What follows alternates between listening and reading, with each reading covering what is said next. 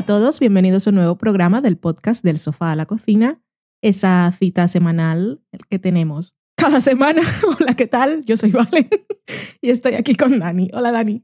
Hola, ¿qué tal? ¿De qué es esta cita semanal y eso? Es que, es que cuando, cuando me he escuchado, he dicho, ay, mi cerebro, qué mal empieza. Pues eso, es una cita en la que nos reunimos aquí cada semana para hablar de series, de películas y de cocina, que es básicamente lo que hacemos nosotros en nuestro tiempo libre. Ok. También nos dedicamos a adorar a nuestro gato y a servirlo. Y a Maloki ahora mismo está en la mantita caliente mirando el techo. Debe haber algo muy interesante, cosas que el ser humano no puede percibir. Humo, probablemente. en el programa de hoy vamos a hablar de Agent Carter, que ha acabado su segunda temporada. Siguen sin decirnos nada sobre su renovación. Sufrimos un poquito. Comentaremos también, sin spoilers, la cuarta temporada de House of Cards, que ya se ha estrenado en Netflix y en España la tiene Movistar. Creo que sí. El resto del mundo Netflix. Y que ya nosotros la hemos visto entera. Os vamos a decir valoración, pero no os vamos a revelar ningún detalle de la trama, ni ningún giro, ni cosas raras que suelen pasar en House of Cards. En la cata de pelis os traemos un documental que se llama The Fear of 13, Miedo al número 13, que tiene un nombre, espero que esté en el guion. Sí. Lo comentaremos luego. En la cocina os traemos una receta de la mejor tarta de chocolate de Suiza, que está muy buena y que para gente que es alérgica al gluten va muy bien porque no lleva harina. Y en la sobremesa, como siempre, nos ponemos aquí a chacharear y a comentar lo que nos habéis dicho vosotros durante la semana. Y ese es el menú de hoy. Nos vamos a la semana en serie.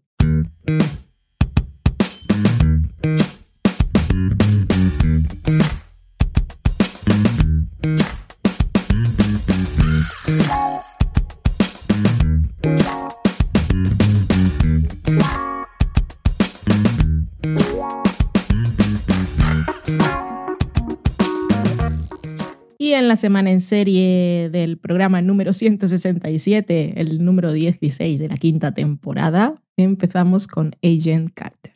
El caso es decirlo, ¿no? Agent Carter.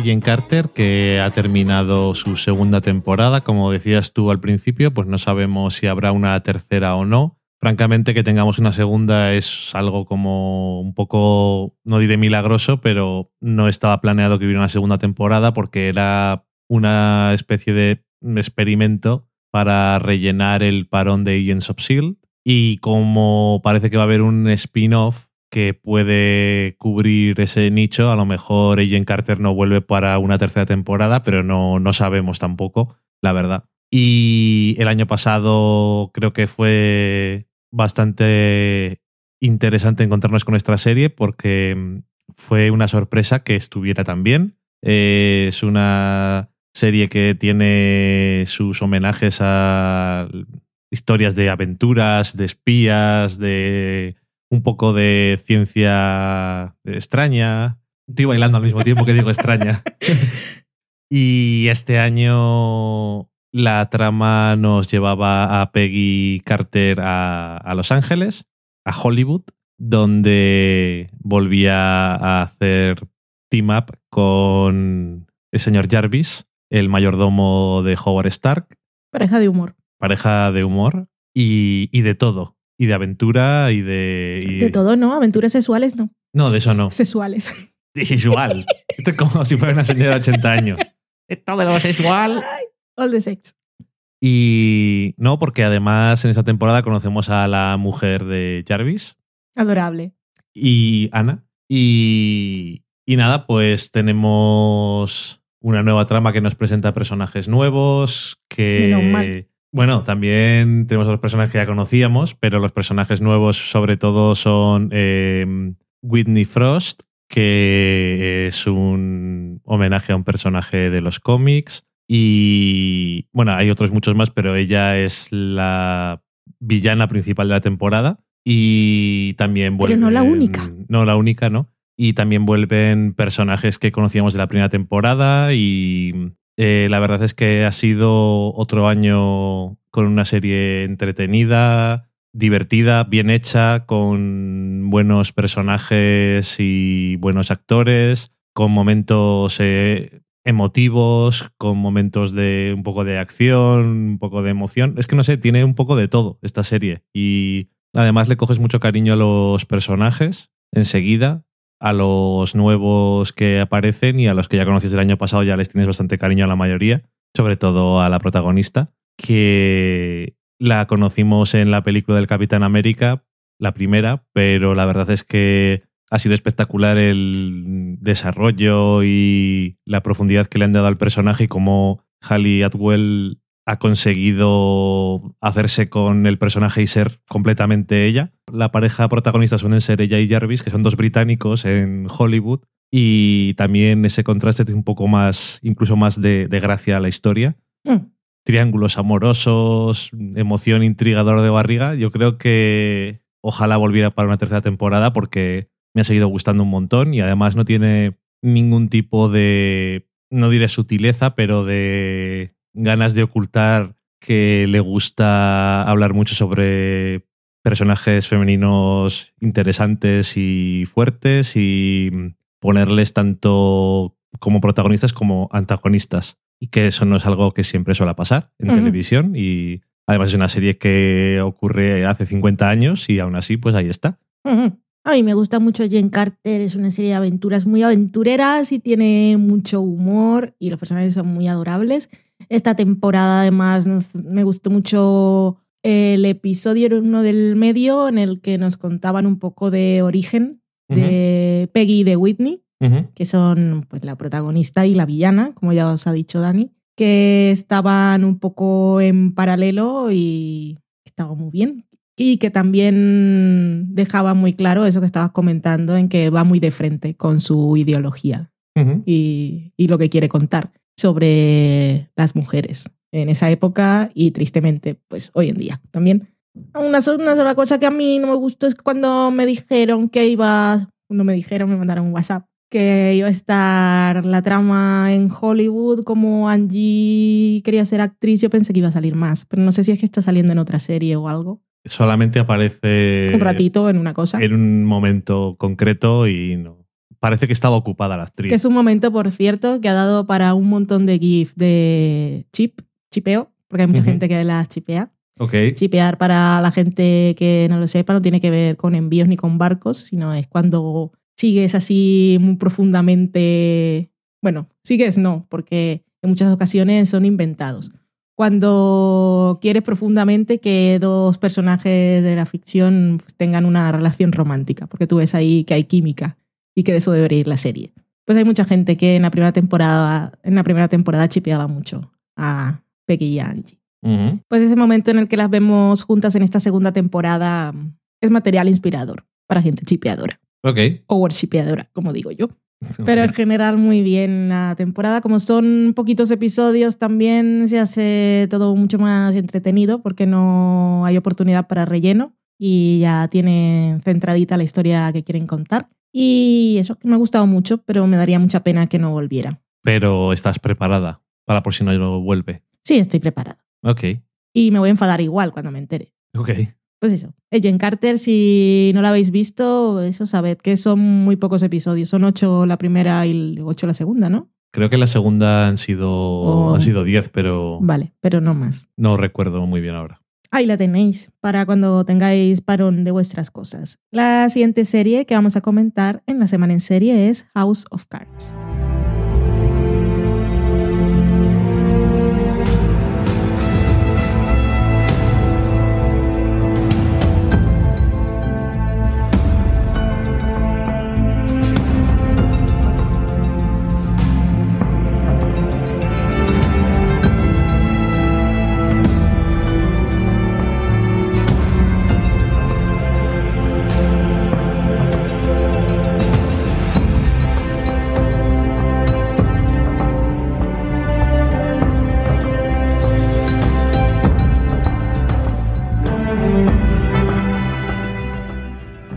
Ya tenemos eh, disponibles en el mundo los 13 episodios de la cuarta temporada de House of Cards. Creo que en España si lo hace Movistar también lo deja así rollo Netflix, como hizo con Orange is the New Black, no estoy segura.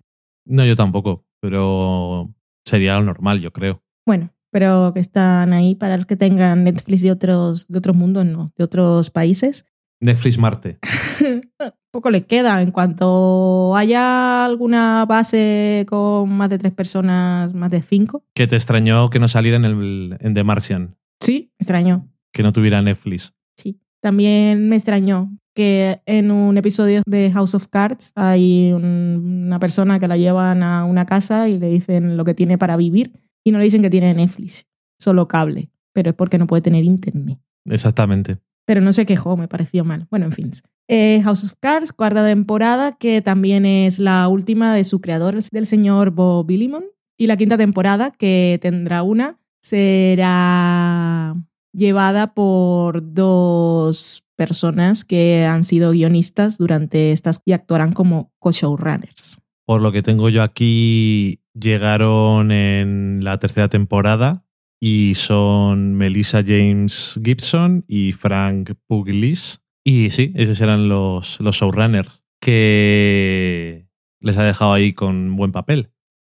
Esta cuarta temporada, cuando empieza, parece una continuación clara de la tercera, que lo es, porque es una cuarta temporada y tal, pero que podrían haber sido episodios de la tercera temporada. Y ya, está, está como bastante dividido en tres actos toda la temporada. Y como decía Dani, sí que le, de- le deja un buen papelón a sus sucesores porque, bueno, la ha montado bien el señor Willimon. ¿Qué ha hecho esta temporada? Pues ha recuperado tramas y personajes de las otras tres, incluso de la primera, y ha dejado las cosas así bastante calentitas con lo que ha armado en la cuarta. Pero sí es cierto que la primera fue una temporada, en la segunda hubo otras cosas y en la tercera otras, y en esta cuarta, como si hubiese dicho, me voy, mi historia la voy a acabar Ok. sin que eso signifique que el final de la temporada fuese necesariamente un final de serie, aunque Eh, podría no. serlo perfectamente. Mm, Ok.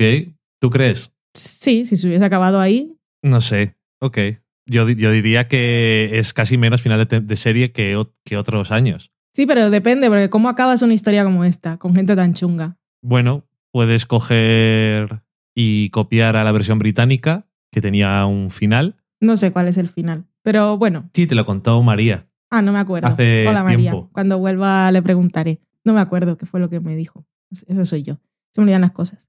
Por eso cuando me entero de spoilers de series que no veo, no, no me afectan. Y bueno, aparte de retomar tramas y los sueltos y que volviesen personajes de temporadas anteriores, también incluye o añade nuevos personajes bastante interesantes que no vamos a decir quiénes son por aquello de los spoilers. Vale. Y aquí es donde me estoy poniendo la piedra en mi zapato, porque habíamos dicho que no íbamos a comentar los spoilers. Pero que está, está muy bien la temporada. Si visteis la tercera, pues sin ir mucho más allá, el enfrentamiento de Claire y Frank motiva gran parte de esta cuarta y está muy bien. Claire está fantabulosísima, hay que ser su fan, pero es muy cierto que los personajes aquí... Es una serie de personajes muy detestables, despreciables, todos. Hay algunos que parecen un poco menos, pero tampoco vamos a decir quiénes son. Es que no se pueden decir muchas cosas, no porque sean super spoilers, pero la temporada, aunque como dices tú, está como muy dividida en, tres, en los tres actos de toda la vida, también se ve como que está dividida en dos mitades. Sí, y se notan bastante porque la primera mitad va sobre todo de una cosa y la segunda mitad va sobre todo de una cosa, pero luego tiene un montón de argumentos que van por toda la temporada. Y mm, otros años yo no me ha terminado de convencer la serie. Yo creo que este año me ha gustado un poco más que otros años. para mí es la mejor temporada de las cuatro. Yo creo que era. No sé si es la, la mejor, así de una forma muy objetiva, pero desde luego es la que me parece que tiene más. Que los giros te parecen interesantes, creíbles o no. Las tramas son bastante adictivas y los personajes, a pesar de todas esas cosas que tienen la mayoría que son bastante horribles, tienen bastante, están un poco más grises Mm. en general. Les dan un poquito más de, de profundidad o un poco más de humanidad que algunas veces lo han intentado, por ejemplo, con, el, con Frank Underwood y Es siempre era un, poco, era un poco fracaso. Yo creo que este año, aunque de forma un poco puntual, ha tenido un poco más de, de interés el personaje, pero bueno, sobre la mayoría de las veces los demás personajes son los que más interés para mí tienen. Pero este año no me ha parecido el peor del personaje protagonista y por eso mismo, bueno, me ha parecido el mejor del personaje protagonista y por eso también la temporada me ha gustado más. Porque aunque no sea mi personaje preferido y algunas temporadas que no me han gustado nada, eh, el personaje de Claire era lo que me la salvaba. Siempre. Este año creo que ha tenido méritos en todos los frentes. Ha estado un poco más interesante. Lo que pasa es que el final, que decías tú que podía valer como final de serie, es que me parece que es un poco anticlimático. Como, vamos a decirlo así un poco hablando de hipotéticos, que tú has dicho, el comienzo de la cuarta temporada parece como mucho una extensión de la tercera. Casi podemos decir que hasta esa mitad parece una extensión más de la tercera. Y ahí la segunda mitad de la temporada parece como que es la, más la cuarta temporada y entonces le falta la, la otra mitad para mí. Aún así, me ha parecido muy interesante, me ha parecido más, más adictiva que otras veces. Otras veces me costaba más ver más los episodios. En plan de, ponemos otro. Eh, También hay episodios más cortos. Hay varios episodios que están entre los 40 y 50 minutos. Muchos. sí, Y tirando a los 40 varios. no son todos de 57 minutos, ni de más de 55. Yo creo que la mayoría no llegan a 50. Yo creo que eso sí que le, sí que le beneficia a la serie, porque tampoco, tampoco se da tiempo a liarse demasiado o arrastrar demasiado algunas tramas, Mm. como el año pasado o hace, bueno, como casi todas las temporadas. Lo que también le fallaba mucho a las dos temporadas pasadas era la falta de antagonistas que de verdad le hicieran peso a las villanías de Frank. Y en esta temporada ha tenido varios, empezando por la propia Claire, que eso ya quedó claro del final de la tercera. Y luego aparecen más cosas. Y también eso que os comentábamos, de que ha recuperado tramas y personajes de las temporadas pasadas, también viene en forma de fantasmas y de pecados que pagar. O sea que lo hace todo bastante interesante. sí, un poco más consecuencias Sí. de las cosas y mm, el final nos pone a los personajes en una situación muy complicada y me gusta el principio de salida que nos enseña, que es muy de los personajes. Yo creo Sí. que es bastante fiel a, lo- a la imagen que tenemos de ellos. Sí, de personas que en realidad son el uno para el otro. Y no hablando en términos románticos, ¿No? sino dos personas que son ambiciosas y les gusta y desean el poder y en realidad son el uno el ancla para el otro.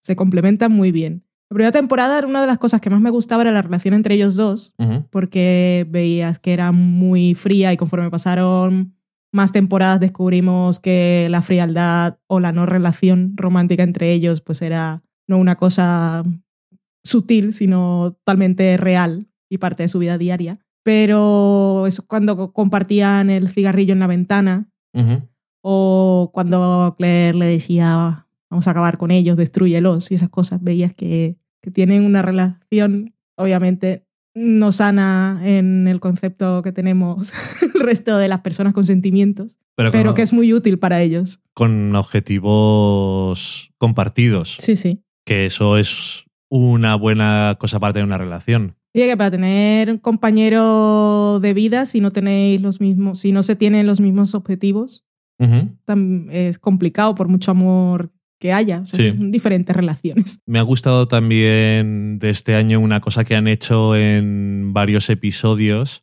que no recuerdo si habían hecho otros años, seguro que se ha hecho en otras series, pero que aquí me ha parecido que quedaba muy bien y era el, unos montajes de discursos, de cómo se preparan los discursos Sí, y hecho- cómo se bien. hacen. Lo han hecho en varias ocasiones y me ha parecido que quedaba bastante, bastante atractivo de ver y le hacía que fuera mucho más dinámico. Tenía además más efectivo para el espectador Sí, cuando veía cómo resolvían las frases con las que dudaban o cómo cambiaban el énfasis según lo estaban que- preparando. Y también que desde un punto de vista súper pragmático te evita tener que hacer escenas separadas Sí. y todo junto hace que tenga una sensación bastante curiosa, ¿no? Y no sé, que, y que no te puede aburrir igual tanto. Sí, ha tenido mm, en realidad, bueno, dentro de todas las tramas estrambóticas que puede tener esta serie, si estamos hablando de política internacional y la política de Estados Unidos, se han centrado mucho en, en los detalles de cómo se construye un discurso Ujú. y cómo lo transmites y, y cuando a veces lo que transmites no te apetece, pero lo haces igual.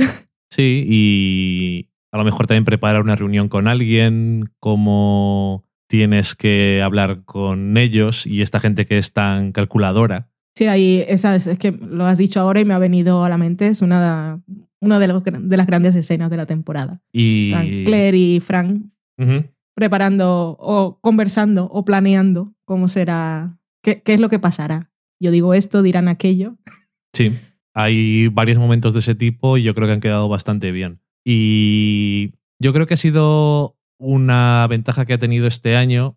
El, el año pasado era muy fuerte el tema de Rusia Sí, y el presidente Petrov, que este año también hace alguna aparición, pero no tiene tanta importancia como el año pasado. pero no nos lo olvidamos, entonces... No nos olvidamos de que existe, eso está bien. Eh, a lo que me refiero es que no ha tenido, no era tan importante a veces una trama de una cosa política concreta, ni en el extranjero, ni doméstico, que también teníamos otras veces lo de America Works, el no sé qué. Y este año ha estado más, no sé si se ha distraído menos con esas cosas, aunque hayan existido, y más centrado en los personajes a través del proceso. Sí. No sé, de alguna forma me ha parecido que ha quedado más interesante. Sí, es que en cierta manera recupera una de las cosas que a mí, yo supongo que en general, gustó más de la primera temporada y eran los juegos de manipulación de Frank cuando estaba de Whip, que eran de las cosas más atractivas de esa primera. En esta segunda temporada también tenemos mucha manipulación a otro nivel y en otro contexto, pero es también parte importantísima de la temporada. Y también coge de el año de los años siguientes al primero, sobre todo del año pasado, que no siempre todo le sale bien. Sí, Que eso es una cosa que en la primera temporada era un poco. Esto no sé si, si- tampoco son spoilers a estas alturas, pero bueno, en la primera temporada las cosas le salían demasiado bien, normalmente. Yo creo que gente que no ha visto House of Cards es porque realmente le da pereza, ya no se va a poner nunca. Porque House of Cards no es una serie que tenga mucho favor del público. Siempre ha sido como una serie muy... O te interesó desde el principio y la viste, y, y si no, ya no te vas a enganchar. Porque que- no hace mucho ruido, ni la gente la lava demasiado. Es muy curioso que digas eso porque dices tú que no es una favorita del público, pero desde luego lo que no es es una favorita de la crítica. La crítica siempre se mete mucho con que la serie tiene nominaciones a los Emmy y gana Emmys cuando hay otras cosas mejores, y lo ha hecho consistentemente Mm. estos años pasados. Entonces, ¿de quién es favorita? Es una favorita de Netflix. Sí, fue su primera serie seria. Fue su primera serie. No. Bueno, la primera fue Lindy Hammer. Por eso no lo conoció Lily Hammer, Lindy. Lindy, eh, eso eh, estaba confundiendo con el nick del cantante Ultra Playback. Ya, ya me he dado cuenta. Pues eso, aquella serie no nos enteramos que existía hasta que nos enteramos de, Netflix existía- porque House of Cards. Ajá, cierto. No, no, sí, que bueno, obviamente es la punta de lanza de la serie, ahora ya no tanto, pero que eso, es como que simplemente tiene un estatus de una forma mágica, Mm. yo creo, porque hay gente que le gusta, hay gente que no le gusta nada. Obama ha dicho que le gusta mucho, entonces eso ya Pero- le da un caché. Claro, pero en los semi.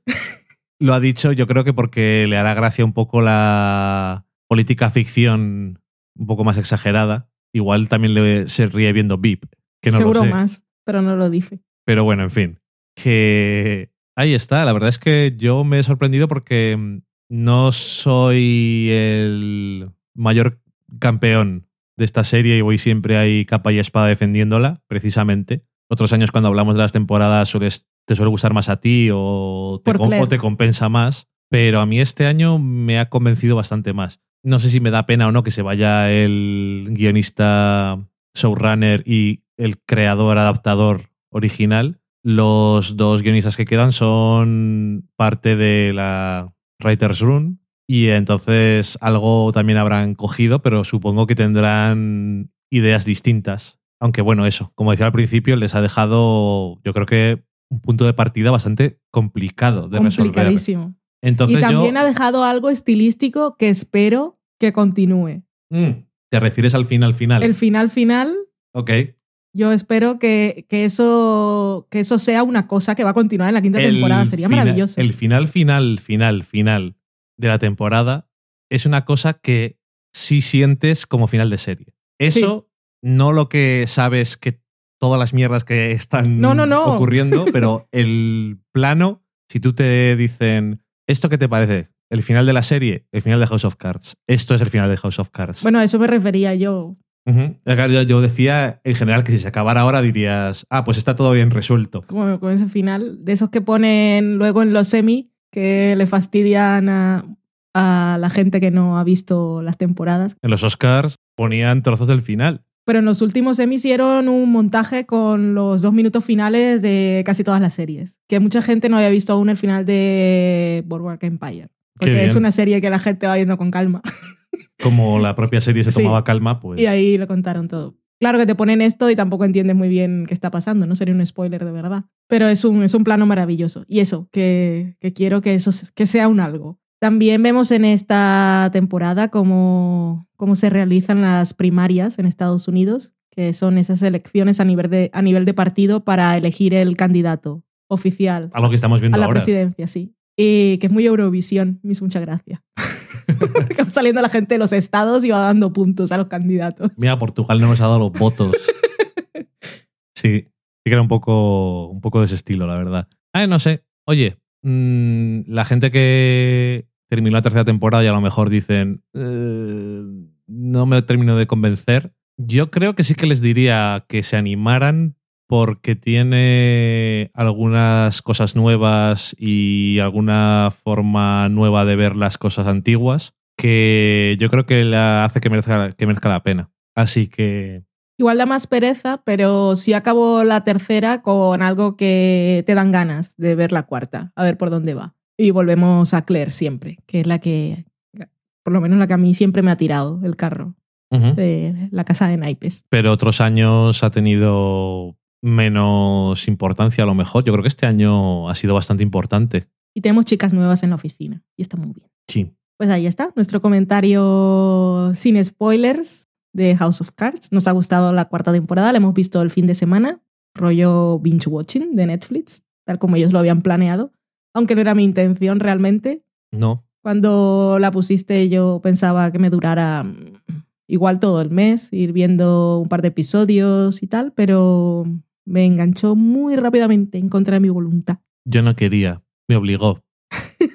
Me obligaron. Pues ahí está, acabamos la semana en serie y nos vamos a la cata de pelis.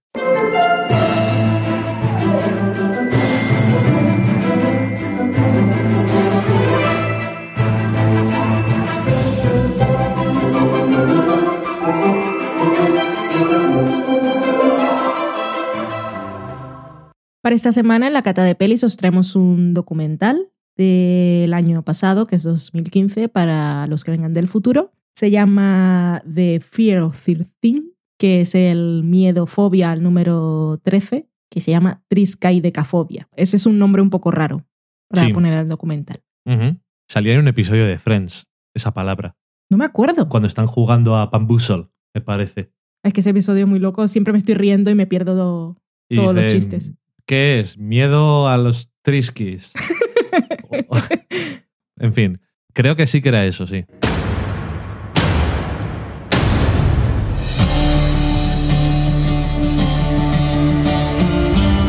I know I didn't kill that woman. I can't believe I have the key to my cell in my hands. How am I still on death row?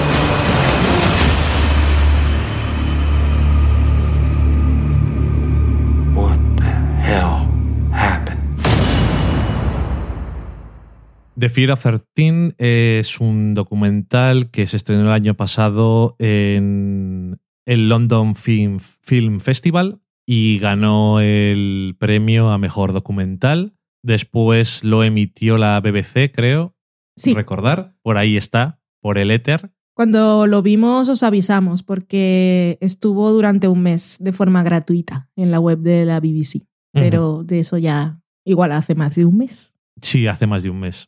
Igual lo pilla aquí en España filming, pero no tenemos ni idea. Continúa. Estamos bien informados, como siempre. Eh, este documental, siguiendo un poco las tendencias que han resurgido ahora del True Crime, es una historia sobre Nick Jarris, que fue condenado por asesinato y estuvo durante 21 años en eh, el Corredor de la Muerte, en Pensilvania, o como dirían los Simpson, Pensilvania. Socorro, Prácula. Vamos a ir al castillo del señor Barnes, en Pensilvania. Y este documental formalmente es muy interesante porque mm, la historia la cuenta el protagonista de la historia, que es Nick Jarris, y es eh, la única persona que aparece. Las demás cosas que vemos son recreaciones, reconstrucciones, Muy bien hechas.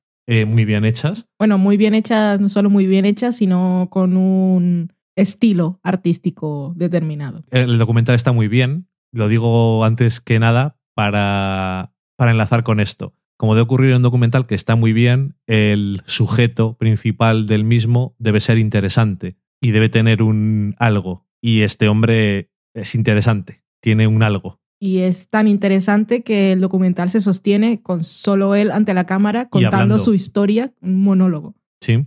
Y claro, obviamente eh, es una entrevista que hace con David Sington, que es el director del documental, y esto se nos adapta a forma de historia y tiene un... Aparte de que formalmente es muy, es muy interesante y muy chulo, la historia tiene todos los elementos que nos gustan, entre comillas, para este tipo de documentales de cosas que pasan que dices, ¿cómo ha podido pasar esto?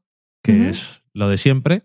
Y luego tiene mucho ritmo y es los recuerdos del protagonista son muy vívidos y eso lo transmiten muy bien en el documental, porque aparte de cómo lo cuenta, incluso a veces hace ruidos y cosas. El montaje lo- de sonido está muy bien. lo integran dentro de las los, mm, reconstrucciones y el montaje está muy bien, es muy, muy interesante y no dura un montón, dura como hora, casi hora y media, creo. No sé, no mucho más. Es uno de esos documentales que ahora que estamos interesados, pues como hemos visto el año pasado, Making a Murderer o The Jinx, y estábamos interesados en Serial y ya os comentamos otras veces que hablamos de estas cosas más documentales de interés de este tipo. Este es una aportación más que a los que les interese el, este estilo de historia, yo creo que les va, les va a gustar mucho porque es muy sorprendente. Yo traería un par de referencias más que son The Imposter y Searching for Superman, porque una parte o una cosa o lo que más destaca de este documental es la narrativa. Y así como en aquellas nos em- empezaban a contarnos la historia, lo iban construyendo y nos iban dando giros y está ahí un poco con la progresión dramática de un thriller. En esta también lo tenemos. Lo de el título del documental es quizás lo más bonito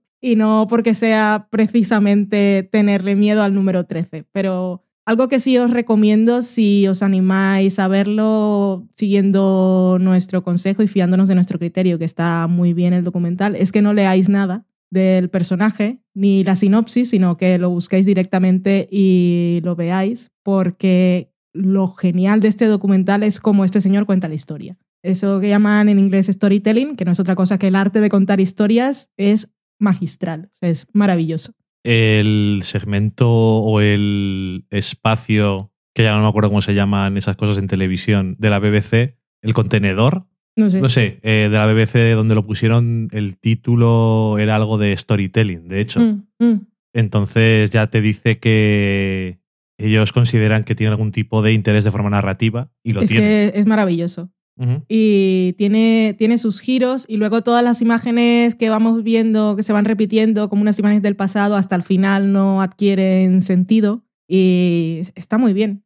Y es eso, como ver un documental con un señor que está ahí en una habitación sin fondo y sin nada, muy bien iluminada por cierto, y él solo, Y una con su- silla. él solo con, con quién es él, con la historia que ha vivido, pero cómo te la cuenta.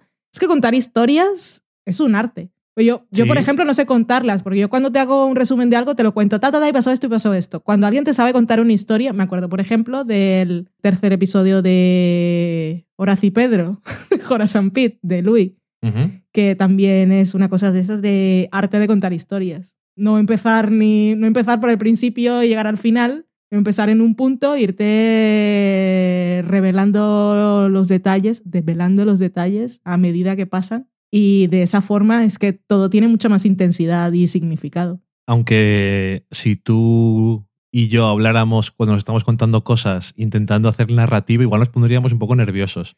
Puede.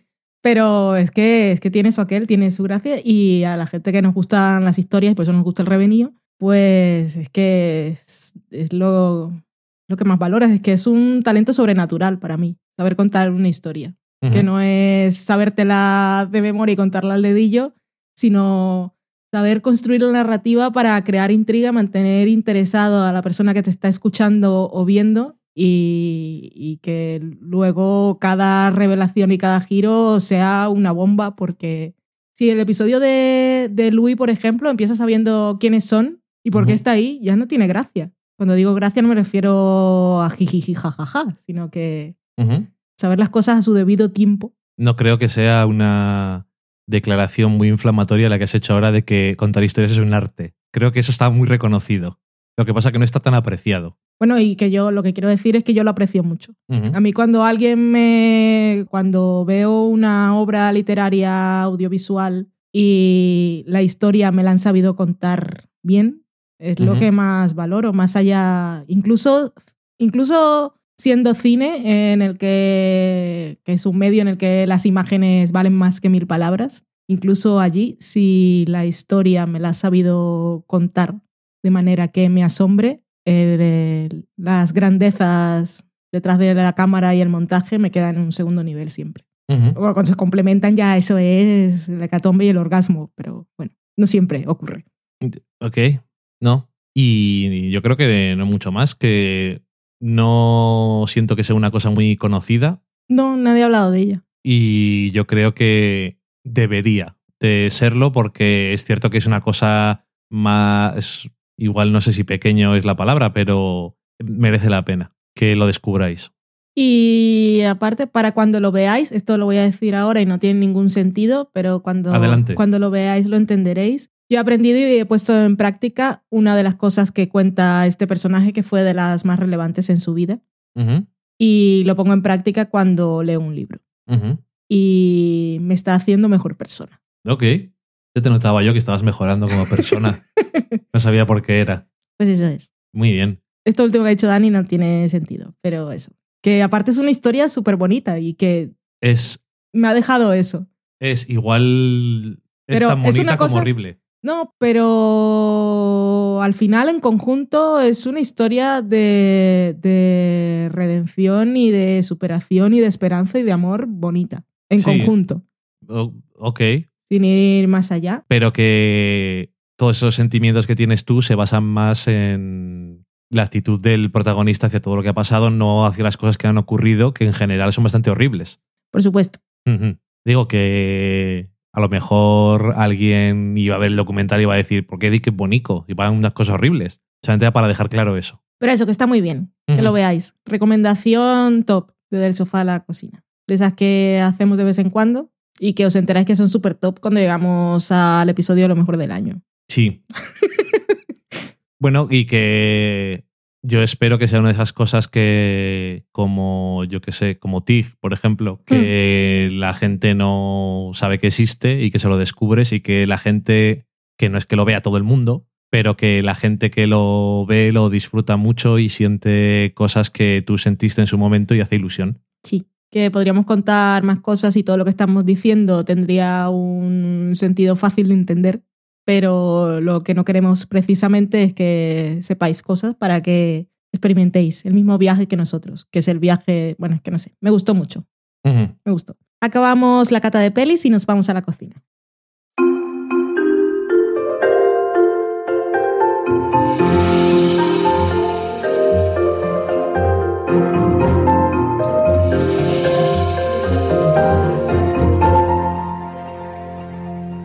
Y en la cocina esta semana os traemos una receta. Volvemos a cocinar, una receta que además hemos probado, la llevamos para el cumpleaños de la madre de Dani y fue todo un éxito, hay que decirlo. Es una receta que además es muy fácil de preparar, que como os decíamos al principio, las personas que son alérgicas, bueno, los celíacos, los que son alérgicos al gluten, no tienen que pensar en poner otros, otras harinas porque no lleva ninguna. Incluso los que son alérgicos a la lactosa pueden usar en lugar de mantequilla sustitutos, incluso margarina o yo creo que aceites, aceite de girasol también se puede usar. ¿Y qué necesitamos para esta receta? Que, os lo repetimos, que no lo he dicho ahora, es una tarta de chocolate y es la mejor tarta de chocolate en Suiza y los suizos saben mucho de chocolate, que en el blog que se llama homemadewithlove.com contaba, es un post de esos con historia, y contaba que había ido eh, la persona que escribe el blog, no recuerdo si,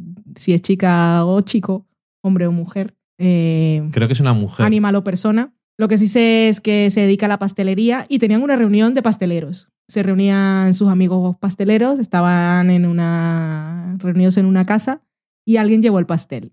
Y todos dijeron, oh, Dios mío, me encanta. Y la persona que lo llevó dijo, esto fue un concurso que hicieron en la televisión de Suiza y enviaron muchísimas recetas y eligieron esta como la mejor. Y la persona del blog decía, "El- nuestro amigo pastelero tuvo la humildad de reconocer que la receta no era suya. Bueno, en fin, total. Que Reunión de pasteleros, tarta muerta. No entiendo ese chiste. Reunión de pastores, oveja muerta. Es un- Pero ¿cómo esperas que yo entienda esto, por favor? No sabes mucho de pastores. No sé nada de pastores.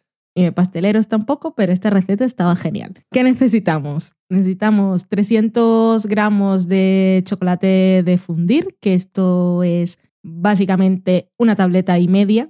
Las tabletas son de 200. He elegido un chocolate bueno, de rico y sabrosito, entre 50 y 70, que no sea el típico con leche, porque tiene que saber mucho a chocolate. Necesitamos también 100 gramos de mantequilla, 100 gramos de azúcar, 5 huevos y una pizca de sal. ¿Qué hacemos? Ponemos a precalentar el horno a 180 grados. Ponemos en una cazuela a derretir a fuego lento el chocolate con la mantequilla. En un bol batimos las yemas de huevo con la mitad del azúcar. En otro bol montamos las claras a punto de nieve con una pizquita de sal. Cuando las claras ya estén montadas le añadimos la otra mitad del azúcar. Luego incorporamos lentamente el chocolate derretido, la mezcla está con la mantequilla, en el bol en que tenemos las yemas. Cuando esté bien incorporado, vamos añadiendo al bol de las yemas lentamente o poco a poco, mejor, las claras de huevo montadas. Cuando esté todo bien mezclado, lo ponemos en un molde, que no se pegue por favor, y lo llevamos al horno durante 25-30 minutos. Si es un horno eléctrico, que son los que tenemos actualmente, el fuego, el fuego no, el calor solo por debajo y la rejilla puesta en la mitad. En mi caso, cuando fui a los 25 minutos y hice la prueba del palillo, salió húmedo. A los 30 minutos estaba perfecto. Ok. Cuando lo saqué inmediatamente y lo puse afuera en nuestra terraza para que se enfriara, se cortó, se hicieron como un... Se agrietó. Se agrietó, pero muy superficialmente. No se agrieta hasta el final. Y la verdad es que quedó bonito. Luego hicimos una cobertura de chocolate además, que Por si acaso le faltaba chocolate. por si acaso le faltaba, para cubrir un poco las imperfecciones. Y como a la madre de Dani no, la madre de Dani no es muy fan de la nata, entonces busqué una cobertura que no llevara nata y descubrí que realmente se puede reemplazar directamente con agua, por ejemplo. En nuestro caso usamos media tableta de chocolate, las que no- la que nos quedaba, habíamos comprado dos, la fundimos con, como eran 100 gramos de chocolate, en la proporción es 1-1, 100 gramos y 100 mililitros de líquido. Y en nuestro caso hicimos los 100 gramos de chocolate con 100 gramos de café con leche. Que, adem- además le añadí una, una cucharada de amaretto. Luego también sugerían que podías usar, por ejemplo, zumo de naranja, que a mí me parecía una combinación ideal, pero a ti, por ejemplo, no te gusta, entonces la descarté. Pero con café con leche quedaba muy bien. Luego le podéis añadir, por ejemplo, canela, clavo, cardamomo, o sea, el- La única persona del mundo que no le gusta el chocolate con naranja. No sé si eres la única, pero a mí me parece una combinación rica y sabrosita. Chocolate negro con naranja está bien. Y luego cuando echas la cobertura lo metes en el frigorífico para que se solidifique y, y ya está. No sube como si fuese un brownie, pero la textura, mm, claro, es densa, pero no tiene la pesadez del brownie. Es como un mousse, una cosa ay, que está tan bueno. Luego tuvimos que dejarle las sobras a tus padres, yo me la quería llevar, pero no queda muy bien. No, no queda muy bien. Pero vamos, yo, yo la quería traer a casa. se la han comido ya todo. Está buenísimo, está muy rico. Tu hermano Sí, se también repitió. parece, sí, se parece. No comimos más porque ya nos habíamos puesto hasta las trancas de comer antes. Se parece bastante, sí, que la textura a una mousse, y eso obviamente se lo da las claras de, de huevo montadas, le dan el aire y queda muy suavecito y está, está muy buena. Y es muy sencilla. Es muy sencilla, la podéis probar. Las personas que tampoco les guste comer mucho dulce no es nada dulce y para hacer una tarta solo llevan media taza de azúcar, que son los 100 gramos, que generalmente las tartas pueden llevar el doble o dos tazas y media, Ujú. o sea que no está nada mal. Y para acompañar un poco de nata montada o un helado de vainilla, un helado de pistacho, un helado así, cosas ricas. Está buenísima. Está muy buena, está muy rica. Me gusta mucho. Hay que repetir. Sí, que además es como más sencilla que mm, la mejor tarta de chocolate que hemos, hemos dicho otra vez. O la de Guinness. O la tarta de chocolate con Guinness, que todas están deliciosas, pero son diferentes que esta. Y yo creo que esta es como mejor para un postre después de haber comido más. Lo que pasa es que está demasiado buena, entonces te comes otro trozo y tal. sienta, y sienta mal también. Sí. Pero eso, que está muy rica. Así que esta, probadla cuando podáis, que eso lo tiene todo. Pocos ingredientes, es barata, fácil de hacer, rápida, poco azúcar, sin harina. Es una maravilla. Y si os gusta el chocolate, mm, no os tengo que convencer porque sabe a chocolate. Y esta es la receta que os dejamos para que preparéis cuando os queráis celebrar a vosotros mismos. Nos vamos a la sobremesa.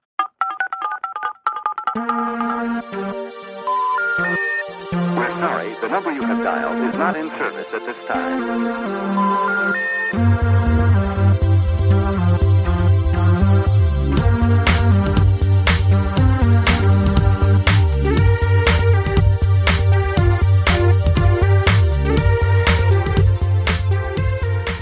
Ya estamos en la sobremesa, ya sabéis, todos aquí reunidos, relajados, los que habéis estado bebiendo, pues un poco borrachines, como yo.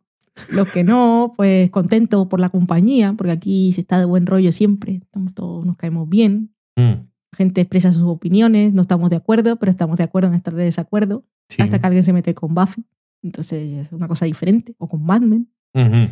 Pero bueno, lo que haces es ignorar un poco y ya está. Pasad, sentaos, coged vuestras cosas. Eh, empezamos en la sobremesa comentando una cosilla que nos ha propuesto Daniel Roca, que fue uno de los mecenas de nuestro libro del sofá a la cocina en Berkami, que eligió una de las recompensas que llevaba también adicional un comentario en el podcast, que era un comentario mensual de la temporada de una serie. Y que ya os habíamos comentado antes que él nos había sugerido Twin Peaks por aquello de que volvía y habíamos aceptado, aún no habíamos empezado nosotros el revisionado y de repente Daniel nos envió un directo y nos propuso que comentáramos Horace and Pete, que a nosotros nos parece perfecto, pues la estamos viendo, pero si hubiese sido otra cosa habríamos dicho que sí. Una de las ventajas que tiene ser mecenas es que has puesto tu dinero y puedes exigir lo que quieras. Daniel lo que pasa es que ha intentado aquí conversar con nosotros, si quiere que sea una cosa que le interese a todo el mundo. La serie que he elegido hay que decir que no es precisamente la que le interese a todo el mundo, porque poca gente la ve,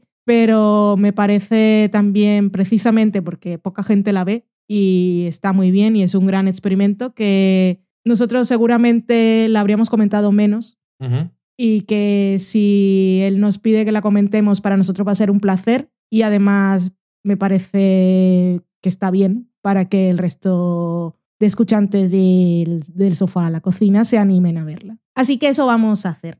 Nos ¿Y, cómo vamos a empezar? ya lo hemos comentado más o menos, comentamos cuando vimos el primero y luego hemos hablado mucho del tercero, bueno, mucho no, pero en dos o tres ocasiones sin venir a cuento. Entonces creo que podemos volver a hacer un comentario de los cuatro. Nosotros solo hemos visto hasta el tercero. Sí, ahí hasta el quinto. Ahora eh, Louis ha puesto en su web hasta el quinto episodio y en el último email ha anunciado que empieza el segundo acto. El segundo acto se asume en dramaturgia. y Hola, ¿qué tal? Me voy a poner las gafas. que em, ocupa en tiempo, duración, longitud el doble que el primero y el tercero. Si el quinto episodio, si al quinto episodio tenemos el primer acto y asumimos eso, podemos pensar que esta temporada o esta miniserie o esta historia de Horace and Pete va a tener 20 episodios aproximadamente.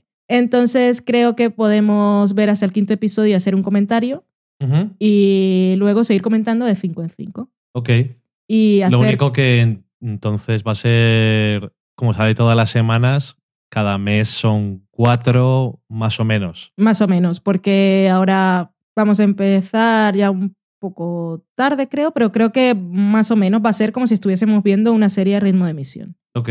Y en número de episodios y duración de temporada, creo que también sería lo que pasaría con una serie de emisión, porque hemos dicho que era un comentario mensual. Ok. Pues a, Así a que no ser que diga lo contrario, hacemos eso.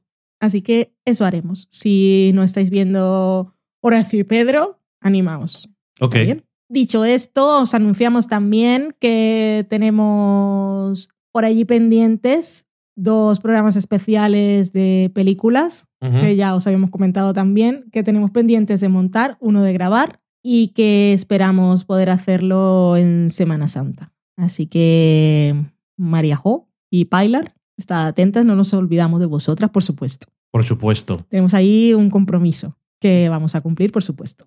Por supuesto. Por supuesto. Así que pasemos ahora a los comentarios semanales. Empezamos, como siempre, por la red del pajarito, Tambillo. Si fuera un gatito ya sería la hostia, que es Twitter. Entonces se llamaría Miau. Miauer, No sé cómo se llamaría, daría igual. Te podría insultar, pero habría un gatito.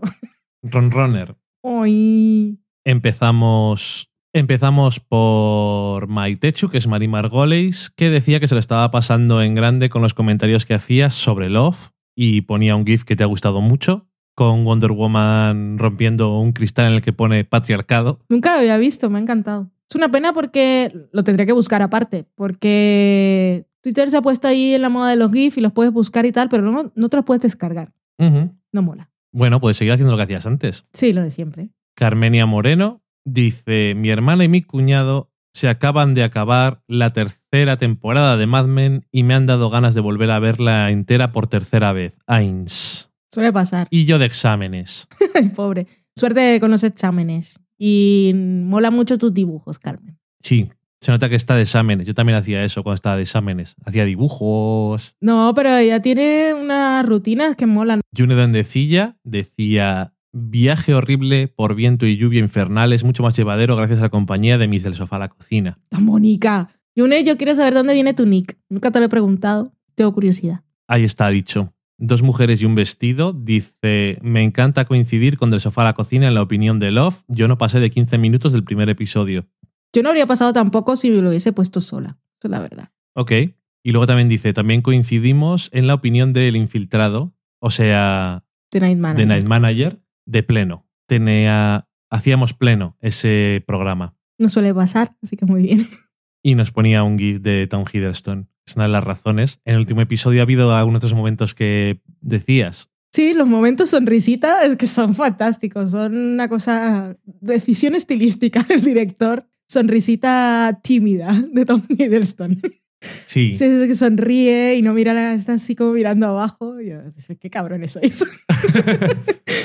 Bueno, hemos visto uno más. Cada semana lo, lo- sale por una cosa o por otra. Y que sigue interesante. Sí. Me gusta. Y hemos llegado a la mitad de la historia. Sí. A ver qué pasa. También saludamos a Lau López, que puso una foto en Instagram con relación a que habían hecho la tarta de queso de, Qué grande, es verdad. de nuestro libro del sofá a la cocina, a la venta en Amazon. Y en alguna librería Y selecta. en librerías selectas e inteligentes. Y mm, ponían una foto homenaje al episodio Grandiosa. en la que están comiendo tarta del suelo. que Muy está muy bien. Muy bien, muy bien. Es lo siguiente, hacer fotos con representación de la serie. Muy Me grande, gusta. Muy grande. Que además bastante currado. Sí, que, que el pasillo se parece y todo. si hubieran tenido el escalón, se podía haber sentado el chico que está en la foto a lo Yowie. A ver, ¿qué estamos comiendo? Eh, Esther, que es Stramcar, decía que estaba haciendo las galletas que había leído en el libro, que eran tan fáciles que hasta Yowie las podía hacer. Y después venía otro tuit. Y luego decía, a mí me han costado bastante.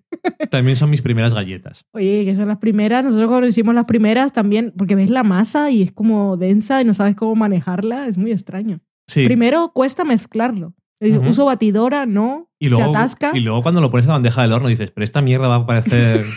va a terminar siendo una galleta. Sí. De todas formas, en el libro, si no recuerdo mal, no es estas galletas en concreto las que son fáciles de hacer. Son unas galletas que hace Yowie. Y le quedan muy bien Bueno, en la clase de cocina. Pero, no obstante, veo el sentimiento de en plan de, oye, que a mí me ha costado hacerlo. es normal, es normal, Esther. Sí, no te preocupes. Además, eso es como siempre, es la primera vez que lo haces, te cuesta, pero la siguiente vez ya sabes cómo van las cosas y todo es muchísimo más fácil. Sair, que es Javier, decía, el disclaimer de gente que puede estar muerta en Cooked es porque en su religión no se pueden mostrar imágenes de gente fallecida porque el alma queda atrapada. Cosas que aprende uno en Ayers Rock. ¿Qué es eso donde lo ha aprendido? Ayers Rock es el, la foto de paisaje más famosa de Australia. ¿No la has visto nunca? Es Mm, como una meseta muy plana que tiene, suelen las fotos tener un tono como muy rojizo o muy anaranjado. ¿No lo has visto nunca? No, tal como lo estás escribiendo, no. Bueno, ya te lo enseñaré ahora para Vale. que lo veas. ¿Y por qué lo aprendí ahí? Porque ¿Estuvo es- allí? En Australia, sí. Ah, hostia, qué bien. Lo que tiene que viajar. Madre mía. Es que viajando se aprenden muchas cosas. Viajar es muy bueno. Sí. Y caro. Daniel Roca decía, recomiendo World of Tomorrow, que estaba en Zombie, y le dijimos, si ya hablamos de ella, Daniel Roca. Y dice, pues no, uy, se me había olvidado. Pero tiene razón, porque no fue una sección ni nada, sino fue, fue un comentario de esos que sacamos en cualquier momento. Sí, sí, decía él. He vuelto a ir el comentario y dura dos minutos. Me he sentido un poco menos mal por haberos pasado por alto. Claro, era un poco así de repente.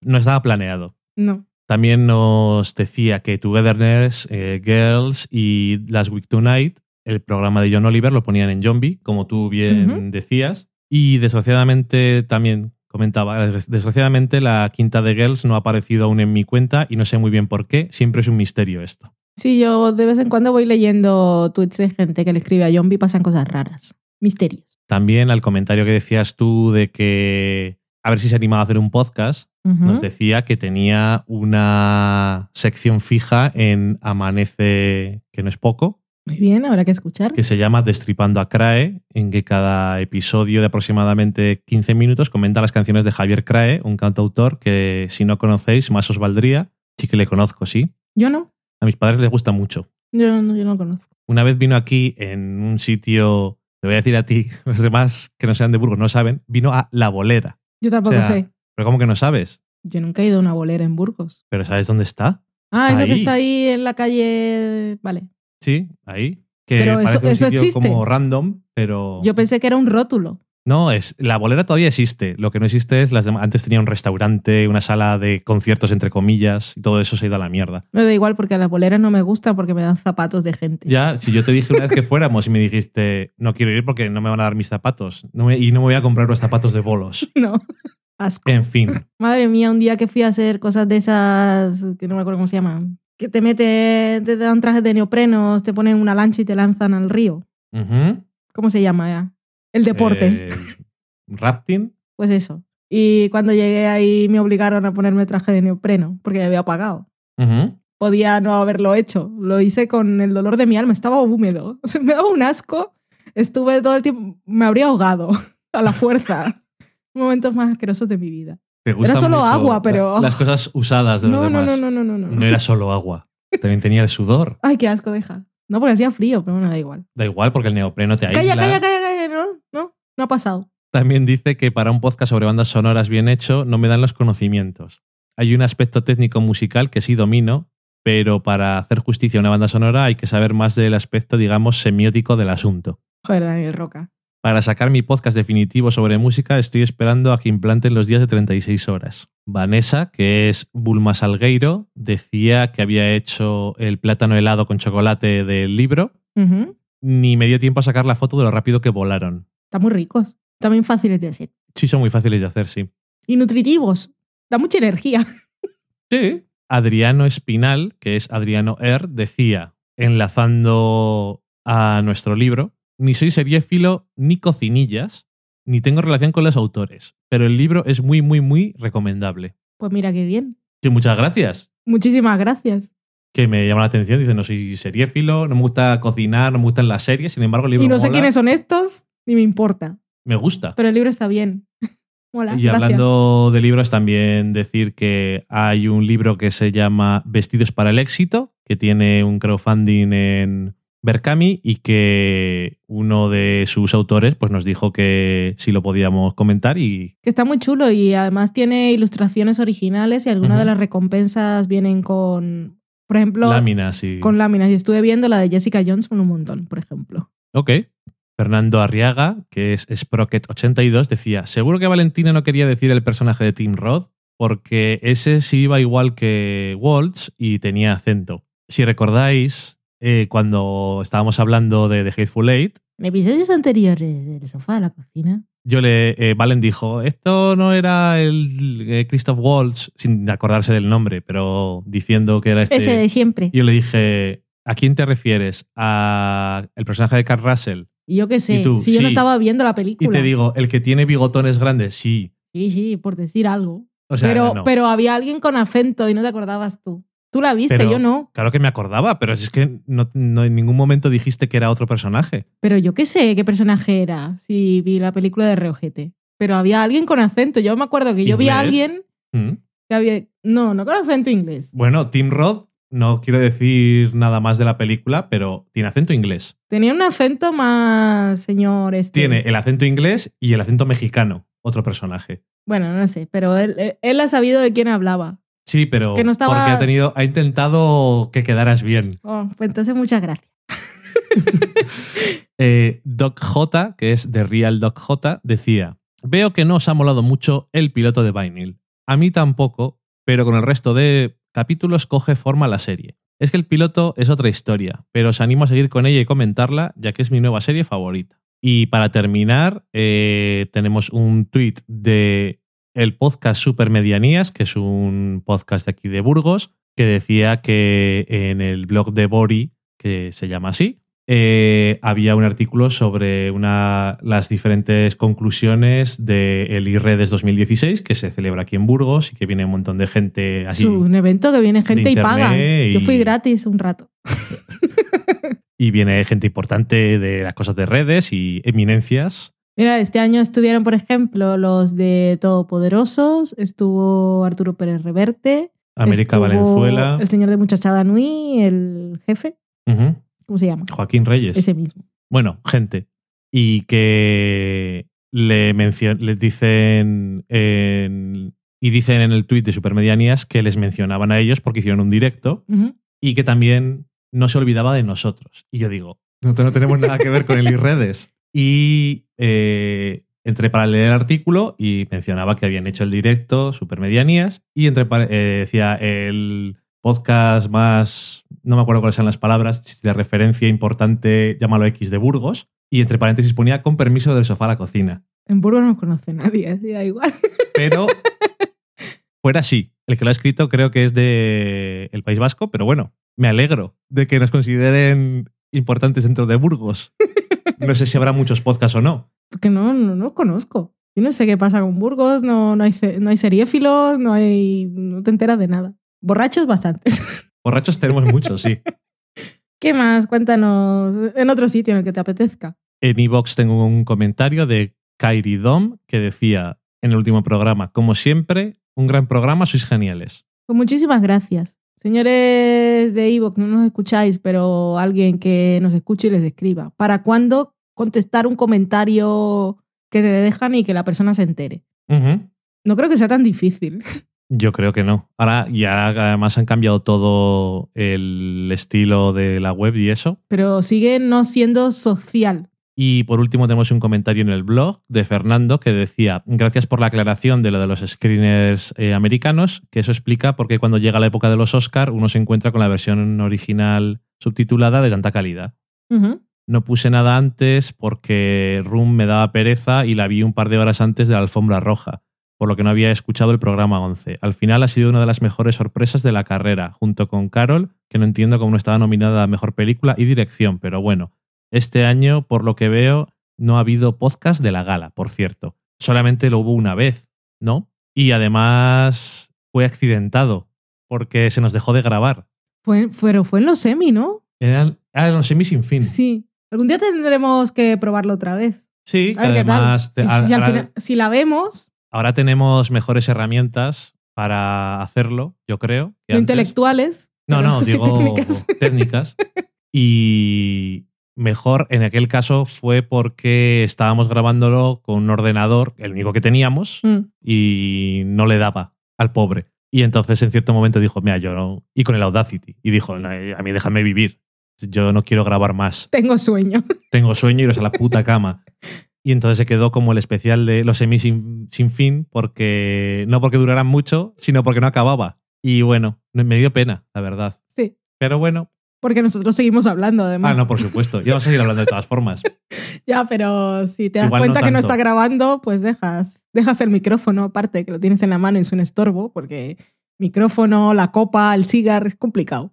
Sí, es complicado, es complicado. Y con eso he terminado. Y con eso terminamos también el programa. Muchísimas gracias, como siempre, por estar con nosotros, escuchándonos cada semana y aquí hasta el final, la sobremesa que siempre es lo mejor porque opináis vosotros. Como siempre, nuestras recomendaciones, pasadlo muy bien, haced lo que os gusta, ya sabéis las cosas del clima. No hay que ir en contra de la naturaleza. Es que yo, yo lo digo, pero es que es algo que es normal. O sea, no, no, puedes, no, no puedes intentar ser superhumano y vestirte como no te lo indica el tiempo. Ok. Y para el tiempo nada mejor que la aplicación de los gaticos, Sí. que son muy bellos. Y quién sabe, al final del todo del podcast puede haber algo, igual que el de la semana pasada. No sé de qué hablas, Ay, no. ni de qué hablas. Lo sé. No, o sea, no sé a qué te refieres de la semana pasada y no sé a qué te refieres con esta. Pero Yo tampoco, pero a veces me da por poner cosas al final del todo. Como si hubiese una cuña publicitaria o algo y nos pagaran porque escucharan hasta el final. No, es. Porque Sorpresa. me- sorpresas. ya, ya que monto, hago lo que quiero, ¿no? Exactamente. Muy bien, Y así lo hago siempre. genial. Adiós. Adiós.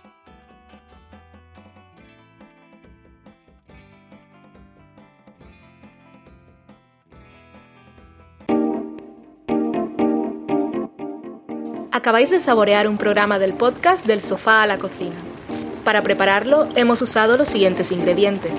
Un Dani, una Valen y una licencia Creative Commons, reconocimiento no comercial compartir igual.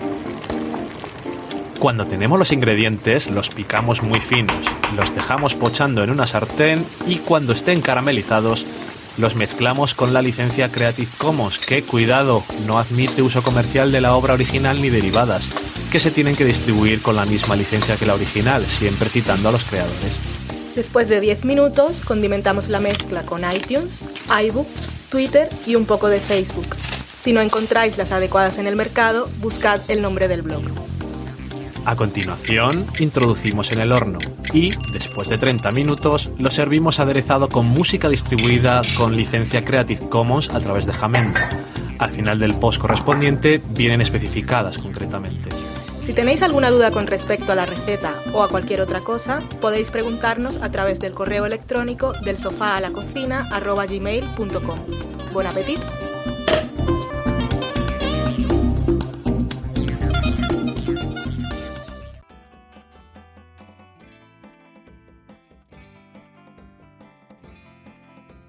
Hago lo que quiero con mi podcast.